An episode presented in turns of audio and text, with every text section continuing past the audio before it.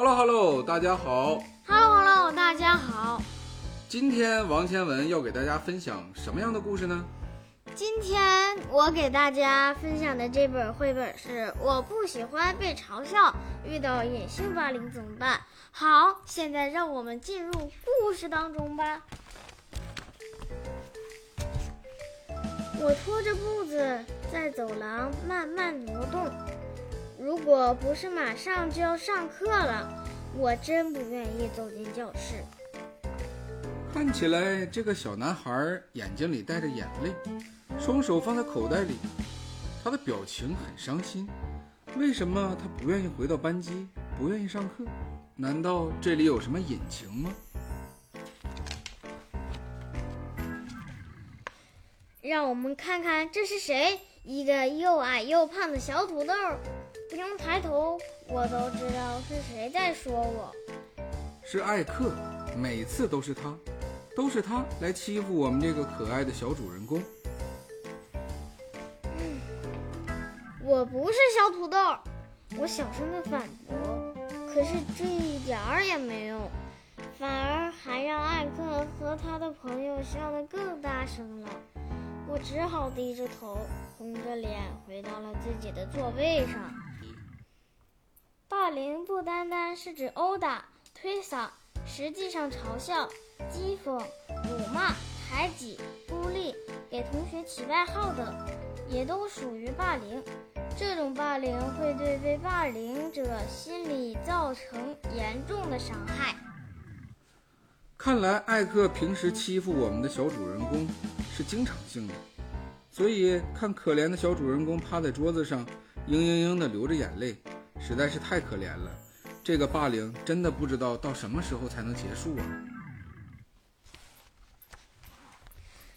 这时，我的同桌吉姆凑了过来，他安慰我说：“乔治、艾克他们那样是不对的，他们说的话你不要往心里去。”嗯，我忍着眼泪点了点头。吉姆想了想，说道：“你和维尔斯太太说过这些事吗？”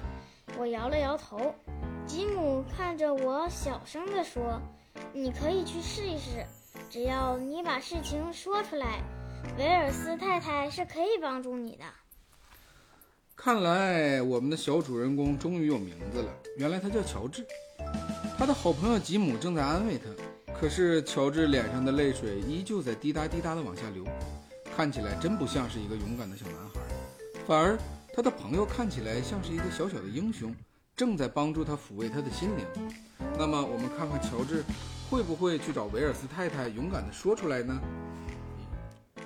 维尔斯太太是我们的老师，我很喜欢她，因为她对每一个孩子都很温柔，并且能够解决我们所有的问题。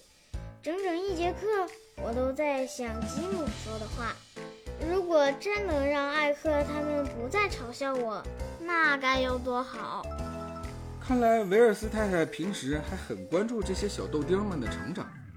虽然作为老师来讲，他可能没办法照顾每一个孩子的每时每刻，不过看着孩子们脸上的笑容，维尔斯太太应该是他们值得信任的人。一下课，我就跑进了维尔斯太太的办公室，我一股脑将那些令我感到不愉快的事情都说了出来。这让我感觉轻松了许多。看着维尔斯太太慈祥的脸，她正在倾听着乔治的讲述。讲到这儿，乔治的不开心让他又重新哭了起来。看来，这个艾克的霸凌让他的心里多多少少有了很多的委屈。乔治，我很高兴你能把这件事情告诉我。维尔斯太太说：“我会和艾克好好谈一谈。”让他不要再这么做。不过在此之前，你需要做出一些改变，比如变得更加勇敢一些。维尔斯太太轻轻地拍着乔治的肩膀，用坚定的眼神和笑容告诉他，做一个勇敢的孩子是多么的重要。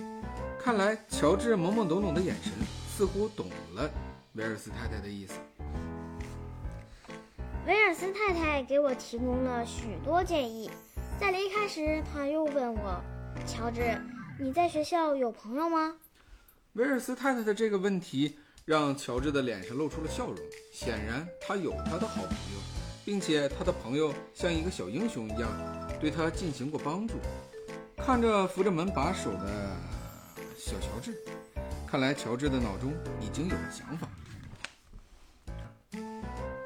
我本来想摇头，但吉姆的样子出现在了我脑海里，这让我不由自主地点了点头。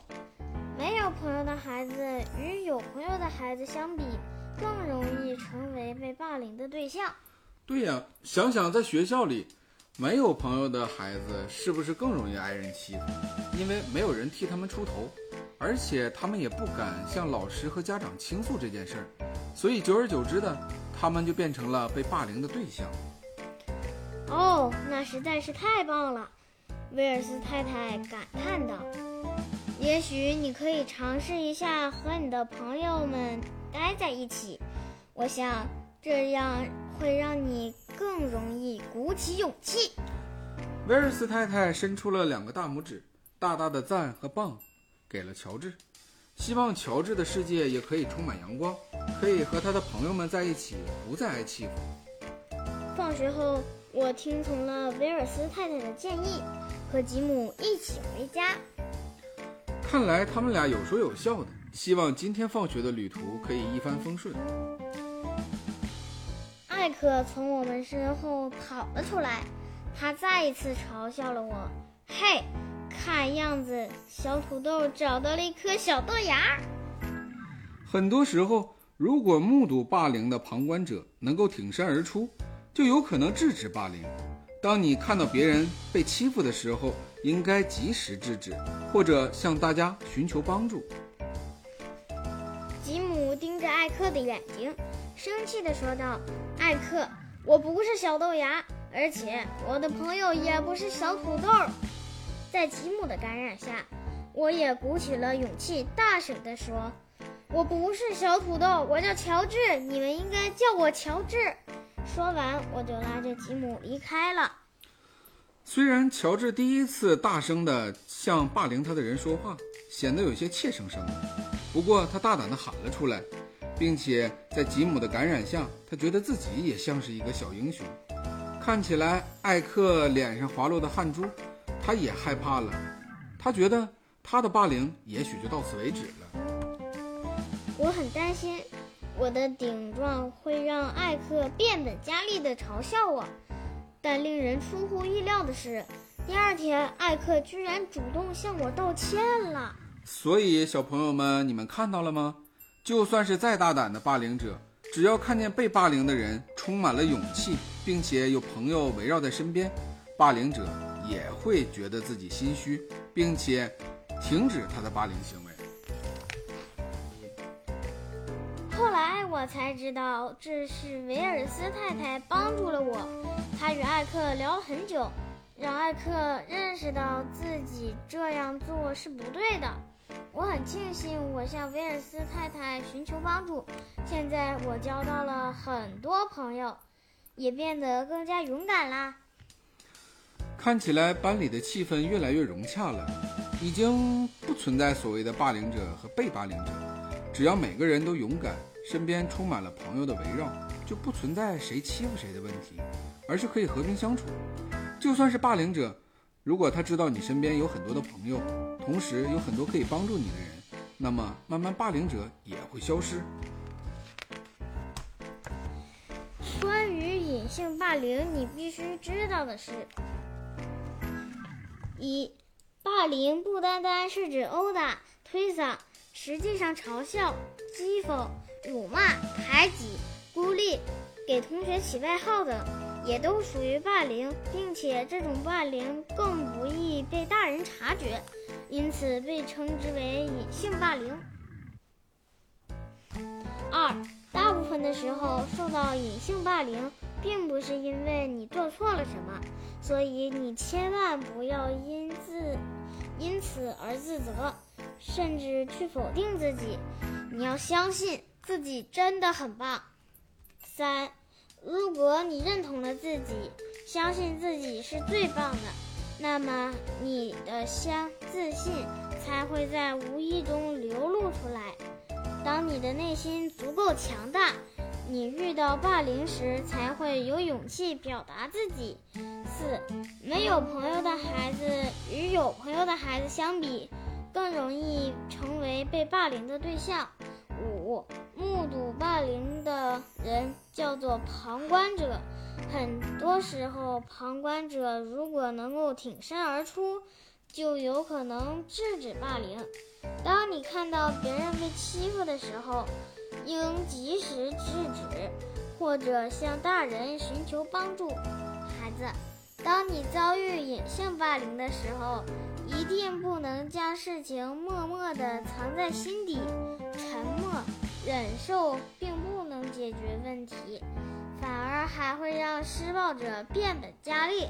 你可以尝试将你的遭遇说给大人听，向他们寻求帮助。更重要的是，你要从内心变得强大起来，不能因此而否定自己。是啊，非常好，这就是今天关于隐性霸凌你必须知道的事。那你还有什么要向朋友们嘱咐的吗？我要嘱咐给大家一个事儿：如果你们真遇到了隐性霸凌，要学会大声说不，知道了吗？